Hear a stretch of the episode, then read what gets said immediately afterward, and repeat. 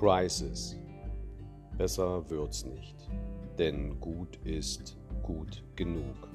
Mein Audiolog mit Splittern aus dem Allerlei, das mir nicht einerlei ist.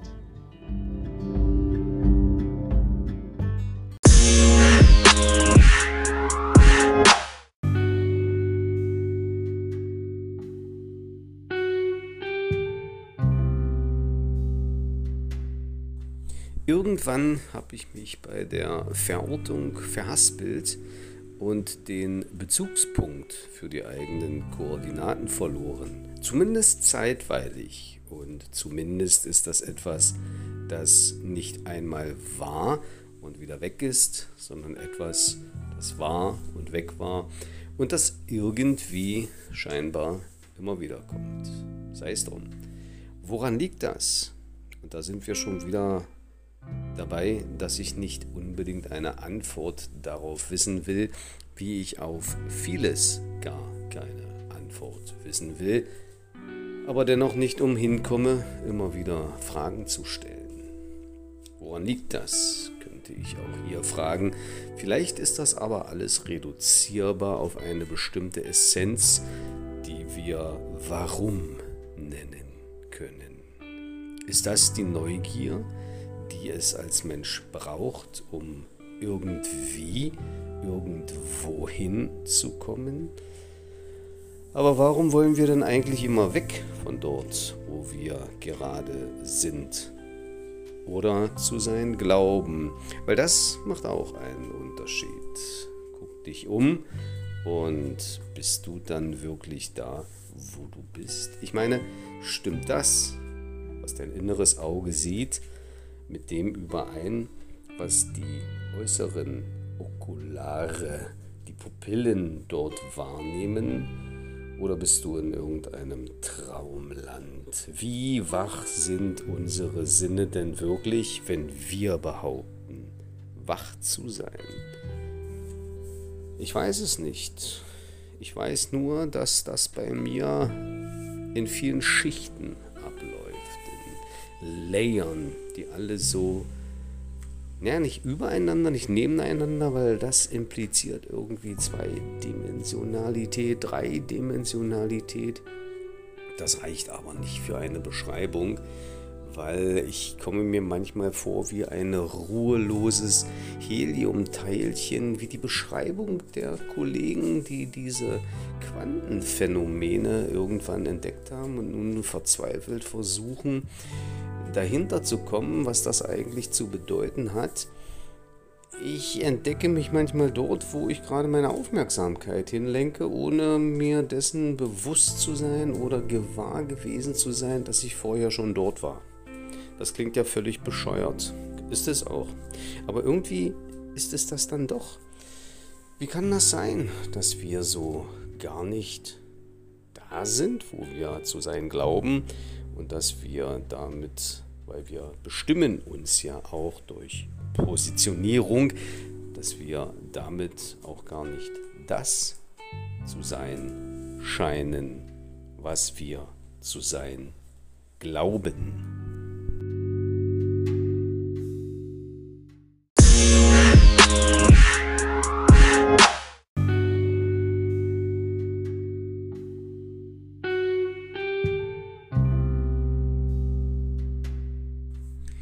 Neulich habe ich mal eine Weile nichts gemacht und habe mich prompt so anders gefühlt, so anders, als ich selbst immer so gewesen bin oder mich gewesen zu sein fühlte.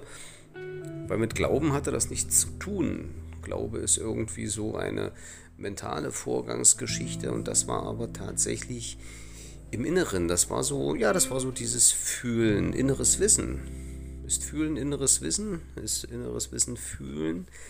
Ich glaube, ich habe vor kurzem irgend sowas gelesen, bin zwar weit davon entfernt, alles zu glauben, was ich lese, weil nicht jeder, der gelernt hat, Zeichen irgendwo hinzukritzeln, die aneinandergereiht eine ihnen eingehauchte Bedeutung haben sollen, Nicht jeder von diesen hat auch was zu sagen, zu äußern, aber immerhin, immerhin hat da ja irgendwas in mir angeklungen.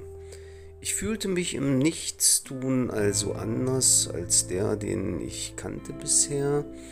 Und da ging mir durch den Kopf, dass ich mich damit anders fühlte, als die anderen so waren oder sind oder zu sein glauben, weil ja, jeder ist ständig in Aktion und ist ständig busy.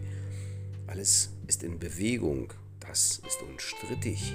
Aber diese Bewegung ist irgendwie doch harmonisch. Ich meine, wenn ich hier rausschaue aus dem Fenster und mal im Zeitraffer die Jahreszeiten durchspiele, dann bewegt sich das alles natürlich, aber nicht so in Hektik, sondern nach einem ihm innewohnenden Plan. Und den scheinen mir wir als Menschen irgendwie gerade nicht zu haben oder nicht mehr zu haben oder immer weniger zu haben. Ich fühlte mich also anders, als die anderen so und sind, unterwegs waren und sind. Und das gab mir in der Weise zu denken, dass ich so überlegte, warum nehme ich denn eigentlich so intensiv Bezug darauf, wie andere sind und versuche damit in Übereinstimmung zu gelangen oder auch zu bleiben. Was für einen Selbstwert äußere ich denn damit, wenn ich mich anpasse? Eine interessante Frage oder nicht? Wie entsteht das überhaupt mit dem Selbst und entsteht das in Rückkopplung mit den anderen, mit den Interaktionen mit denen, klingt geschwollen, ich weiß, also mit, den, mit dem Zusammensein mit denen, mit dem Erleben mit denen? Oder ist das gar nicht das Selbst, was damit geformt wird? Ist man selbst nicht von Hause aus zu Hause in diesem Körper, wo auch immer man sich da eventuell finden und befinden könnte? Ist es vielleicht das, was da entsteht, etwas aufgepfropftes und in dem Fall vielleicht nicht unbedingt immer das erreichend, was man mit Aufpfropfen bei Pflanzen eigentlich will, nämlich Veredelung, ist es Veredelung aus einem stolzen Wesen, das selbst bestehen kann, ein Herdentier zu machen? Wie stolz sind Herdentiere? Wie besonders sind sie? Wie besonders werden sie wahrgenommen? Weil besonders sind sie. Es gibt jedes immer nur einmal, jeden Herdenmenschen immer nur einmal. Aber wie besonders werden sie wahrgenommen? Vor allen Dingen unter der Prämisse, dass sie sich anzupassen wünschen, weil sie denken, sie müssen dazugehören. Was für eine Zwickmühle. Wo reiten wir uns rein? Ja, das ist unter anderem auch so eine Frage.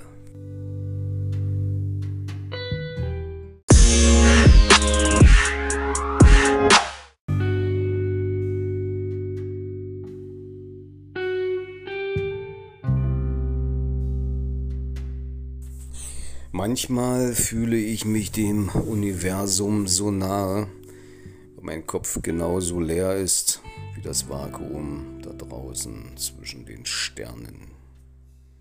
Manchmal zuckt irgendetwas dorthin durch, durch diesen gefühlt unendlichen Raum zwischen Ohren und zwischen Stirn und Hinterkopf das man durchaus für einen Gedanken halten könnte. Haben wir davon nicht zu viel? Und wenn ich denke, dass nur manchmal wirklich ein Gedanke dabei ist, was bitteschön ist dann das Geschnatter, was ich ständig höre, ohne dass irgendwo jemand in näherer oder fernerer Umgebung etwas sagt. Das ist alles irgendwie in mir. Ist das beängstigend? Sollte es vielleicht sein? Ich weiß nicht. Es bestätigt vielleicht die generell vorhandene Schizophrenie in jedem Menschen, die manche nicht unter Kontrolle haben und deswegen als krank gelten und die anderen, die das besser verstecken können, die gelten als normal. Ja, wer verstecken kann, ist sowieso irgendwie normal. Wer sich anpassen kann, das ist der Normale. Das wird für als gesellschaftskonform empfunden. Und wie krank sind wir eigentlich, wenn wir diese Gleichmacherei erwarten, beziehungsweise wenn wir das vielleicht nicht offiziell und, und öffentlich und aggressiv nach außen tragen, diese Erwartung, aber das Verdammen des Nicht-Übereinstimmenden mit unseren, gebt mir ein Wort, liebe Leute, mit unseren Sichtweisen, dann sind wir vielleicht alle mehr oder weniger krank. Weil wer definiert denn, was normal ist? Normal ist dieser Einheitsbrei als normal gilt, was die meisten machen. Und was die meisten machen, ist aber das, sie das tun, weil ihnen für Individualität die Fantasie fehlt. Oder ja, genau. In diesem Sinne, ich verliere Fäden jetzt, während ich das sage. Und mir ging gerade in der Pause zwischen den Aufnahmen, die ich ja willkürlich einrede, einspreche an diesem Abend des 27.06.2019 bei einer wunderbaren milden Temperatur draußen hier in Lissabon da gehen mir die Fäden verloren und kommen doch immer wieder und es strickt sich was zusammen. Da häkelt es sich hinauf und da räufelt es sich wieder auf. Mir fällt die Nadel aus der Hand und die Naht lässt sich nicht mehr so richtig vollenden. Aber was ist schon Vollendung? Ist das Ende Vollendung? Steckt Ende drinne in diesem Wort Vollendung. Aber ich meine, das meint vielleicht alles auch etwas anderes. Es wird konfus habe ich den Eindruck. Ist überhaupt noch irgendetwas von dem, was ich so versuche zu sagen, zu verstehen? Oder geht das alles völlig daneben? Ich meine, ich kann nicht jeden erreichen und ich will ja gar keinen erreichen. Meint ihr, ich meine euch da draußen? Wer will sich das denn schon anhören? Wer wird es sich überhaupt anhören? Kann man sich das überhaupt anhören? Kann man sich das geben, damit seine Lebenszeit verschwenden? Es ist eine Entscheidung, wie alles, vieles in der Welt, in diesem Leben.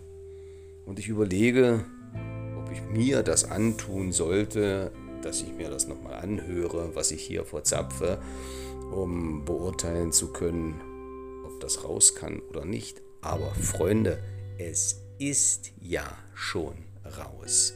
Es ist raus und rein hier in dieses Aufnahmegerät vor meinem Gesicht wo hier irgendwelche Linien auf und abspringen, die höher ausschlagen, je lauter und intensiver ich rede und die in sich zusammenbrechen, wenn ich schweige. Schweigen, eine Nulllinie Aufnahmeanzeige. Und mir gehen die Fäden verloren und ich bück mich jetzt erstmal hier irgendwo hin, um zu gucken, ob ich davon vielleicht doch dann wieder noch ein paar aufnehmen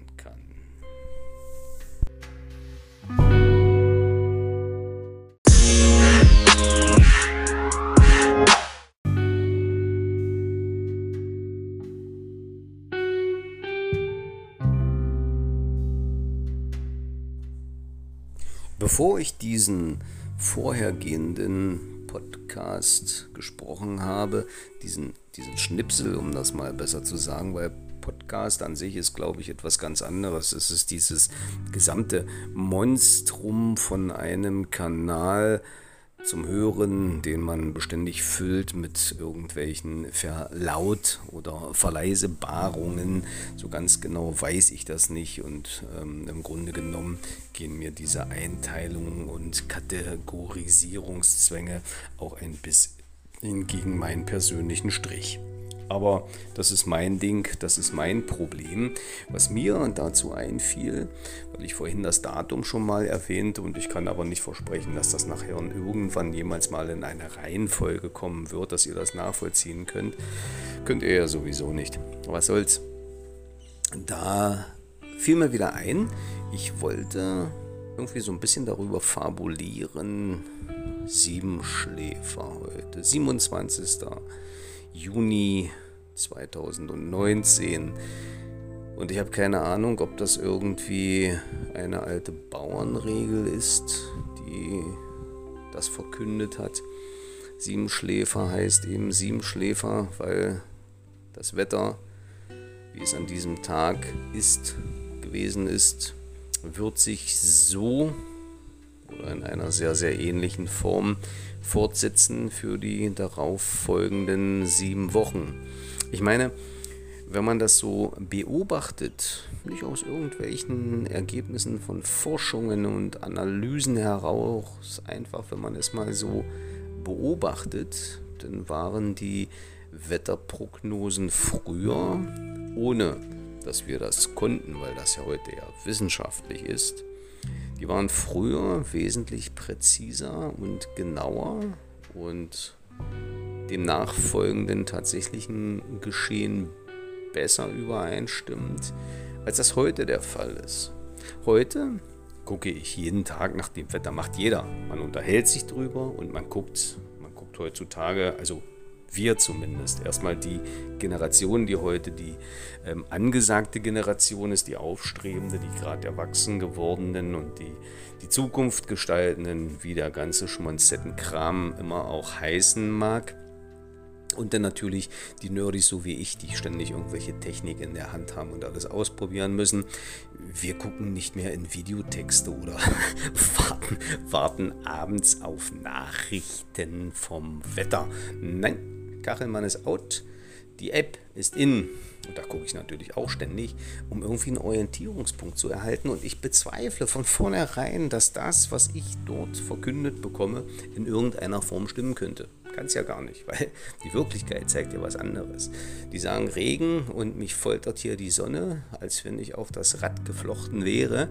Und die sagen Sonne und ich renne los, nur in Badehose. Und das ist gut, dass ich die anhabe, weil in dem strömenden Regen würde ich ansonsten davon schwimmen und in Pfützen ersaufen. So sieht es eigentlich aus. Also, damals war das ziemlich konkret. Ich kann mich dunkel, ganz dunkel daran erinnern, so in den 70er, Anfang der 80er Jahre des vergangenen Jahrhunderts. Gott, kann ich mit diesem Spruch damit trumpfen, wie alt ich doch schon bin. Da war das eine sichere, sichere Sache, dass wirklich von, von der Verkündung an, jetzt wird es warm, Mai, Juni bis hin September Sommer war. Es war warm, es gab Regen, es gab Sturm, es gab Unwetter, Gewitter. Aber es war Sommer, es war warm. Es gab da sogar das Phänomen, dass wenn man Glück hatte, in den letzten Wochen des Schuljahres eine Einrichtung praktiziert wurde, die nannte man hitzefrei. Da war das dann nämlich so heiß, es gab da irgendwie so eine Regel, es mussten um eine bestimmte Uhrzeit am Vormittag im Schatten gemessen so und so viel Grad sein oder mehr, dann wurde am Mittags Hitze freigegeben. Sowas gab es. Also die Temperaturen wurden erreicht auf eine irgendwie doch normale Art und Weise, dass das alles noch passte, dass man Lust hatte, sein Fahrrad aus dem Keller zu holen und sich darauf zu schwingen, loszureiten mit einem Butterbrot in der Tasche, ach, zu trinken, wer brauchte denn damals was zu trinken? Und dann wurde an Badeseen rumgelegen oder an Schwimmanstalten, wie es die damals gab. Das war toll, das war toll. Was hat das nun mit dem Siebenschläfer zu tun? Der ist eben heute und ich habe angefangen darüber nachzudenken, wie das dann eben so sein sollte, dass in den nächsten sieben Wochen das gleiche Wetter herrscht. Rechnen wir doch mal im Kalender vor, in ein paar Tagen fängt der Juli an. Das wären dann vier Wochen. Ja, und dann der August, eine Woche weniger. Und dann sind sieben Wochen rum.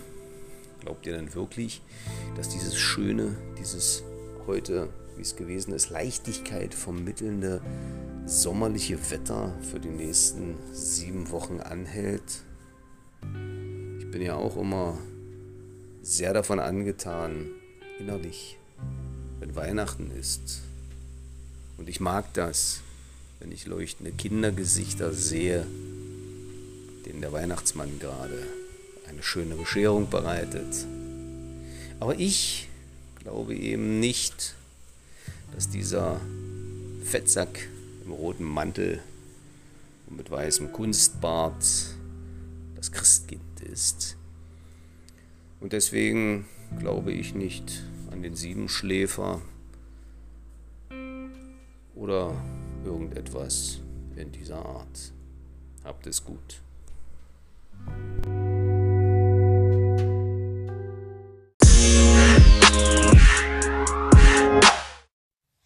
Crisis. Besser geht's nicht, denn gut ist gut genug. Ich danke für eure Aufmerksamkeit und bis zum nächsten Mal.